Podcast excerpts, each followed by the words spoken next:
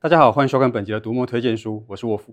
因为本来念的是理工，所以学生时代我读了非常多天下文化出版的书，包括大家很熟悉的诺贝尔奖得主费曼以及艾希莫夫。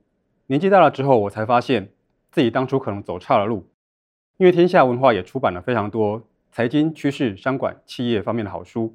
如果当时自己多读一些这些书，现在可能就变得比较会赚钱，或者至少比较会理财。不过有想到比没想到好。今天我们请到天下文化的苏鹏元主编来为大家介绍几本必读的作品。主编好，大家好。今天难得请主编来，先公器私用，请主编介绍几本理财的书。那我先介绍一下，呃，最近最流行的投资方法就是 ETF。ETF 呢是指数型基金，它是被动追踪一档指数。那如果这个指数涨呢，它就会跟着涨；指数跌就会跟着跌。近期出版的《阿甘投资法》《财务自由的人生》和《零基础佛系理财术》都推荐这种投资法。不过我在这里要推荐的是，呃，最早推荐 ETF 投资法的《漫步华尔街》。《漫步华尔街》里面特别强调，呃，想要用主动投资来打败大盘，基本上是不太可能的事情。如果你是投资新手，绝对不可以错过这本书，因为它以很多研究来说明很多投资心态跟投资方法。而且这本书的第一版虽然在一九七三年出版，但是作者还在持续的更新资料。呃，书中有放了非常多的呃全新的投资商品，所以呢，如果想要知道最新的投资趋势呢，都可以在这本书里面找到。所以这是一本经典书籍。那天下文化出了很多经典书，是不是请主编再为我们介绍几本？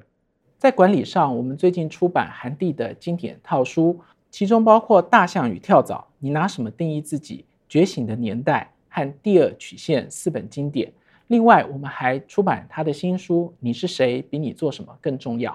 韩帝是跟彼得·杜拉克齐名的英国管理大师，那他过去比很多人提早提出了新的见解。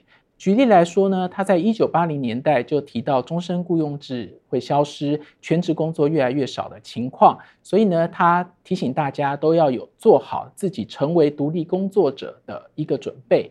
他要大家呃重新思考自己与组织的关系，推销自己，并为自己定价，而且呢安排学习的过程，然后呢重新找到工作与生活的平衡。的确，从读墨的畅销和阅读榜上，我们会注意到有越来越多的读者注意到这个趋势。像韩帝的最新的力作《你是谁？比你做什么更重要》，那他就是写给呃年轻世代的二十一封信。这原本是韩帝写给孙子的信。那他希望能够给迷惘的年轻世代一点指引。这些信里面提到了人生、工作、金钱、信仰等等的问题。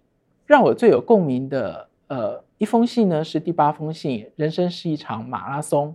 它里面提到呢，呃，过去呢，我们都一直在跟别人比较。那比较的结果呢，赢了你可能很高兴，但是输了就很容易沮丧。但是呢，人生并不一样。人生其实就像一场马拉松一样。呃，它其实是跟自己去比较，跑马拉松都是出于自己的选择，所以总是跑得很愉快。所以，与其跟别人竞争，不如跟自己竞争。跑到最后就知道谁才是赢家。除了管理个人的钱财、职业和人生之外，最近国际的经济局势也是变幻莫测。那有没有什么关于趋势的书是主编想要介绍给读者的呢？在经济趋势上呢，我推荐。呃，第三支柱这本书，那这是芝加哥大学的教授拉詹的新书。拉詹曾经是印度央行总裁，也曾经是国际货币基金的首席经济学家。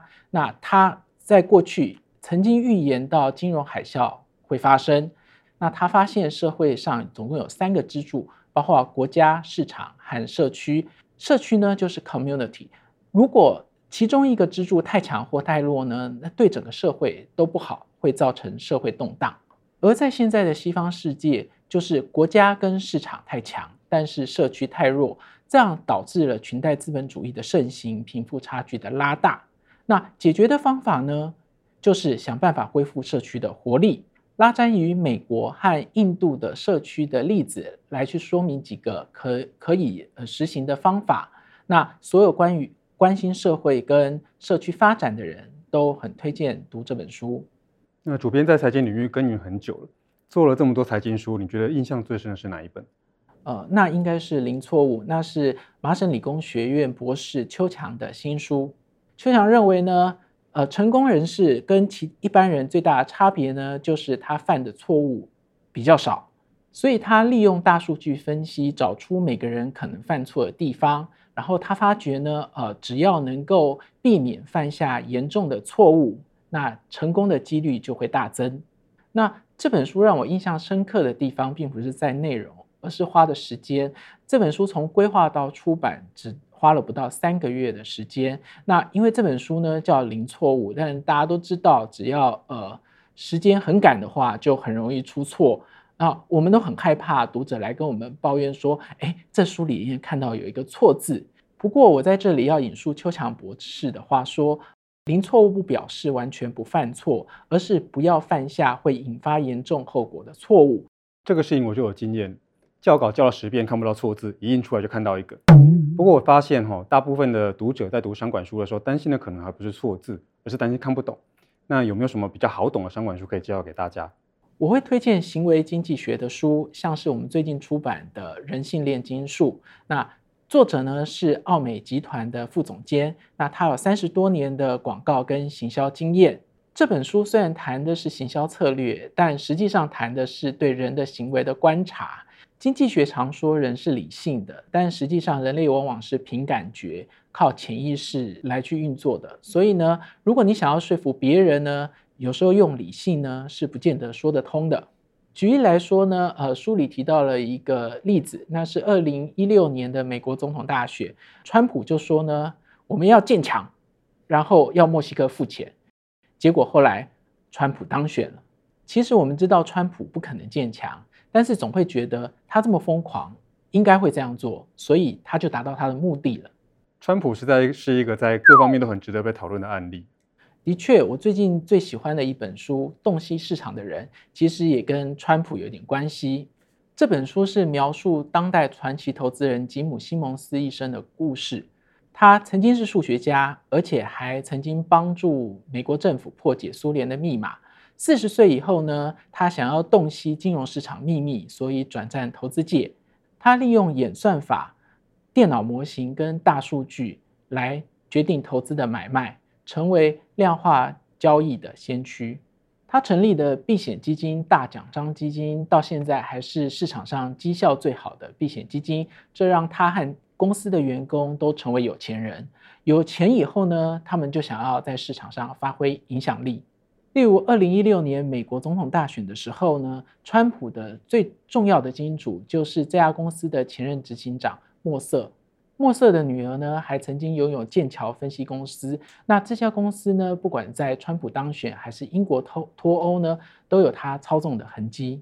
很多人会把这本书当成是投资书，但实际上它是一个故事书。它讲的是一群天才如何改变世界的故事。不过，今年因为疫情的关系，很多企业都面临着经营的危机。主编会推荐主管们读什么书呢？近期最实用的工具就是 Scrum。Scrum 的创办人曾经出了一本书，叫做《Scrum 用一半的时间做两倍的事》。那基本上就跟这个副书名讲的一样，他教大家如何用一半的时间做出加倍的事情。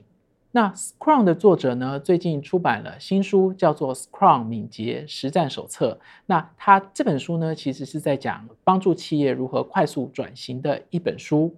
我觉得这本书里面呢，让我印象深刻的呢，就是在谈开会的没有效率。有些会议呢，会找一堆人来，然后呢，这些人可能没有讲一句话，但是呢，就浪费了一堆人的时间。但更糟糕的是，很多时候会议可能做出了结论，但是这个结论呢，后面开会结束以后，又把它推翻了。作者就列出利用 Scrum 开会的技巧，包括每天开会，一次开会三十分钟，而且开会时先讨论优处理事情的优先顺序。我真的觉得开会是非常浪费生命的事情，很多很麻烦的事情就应该要明确的把它处理掉才对。不过在我们这一次结束录影之前，我要先麻烦主编做一件事。好，请大家关注天下文化，一有新书出版就会通知你。除了读书，别忘了按赞、分享、订阅读墨的频道哦。好，收工了，收工了，拜拜。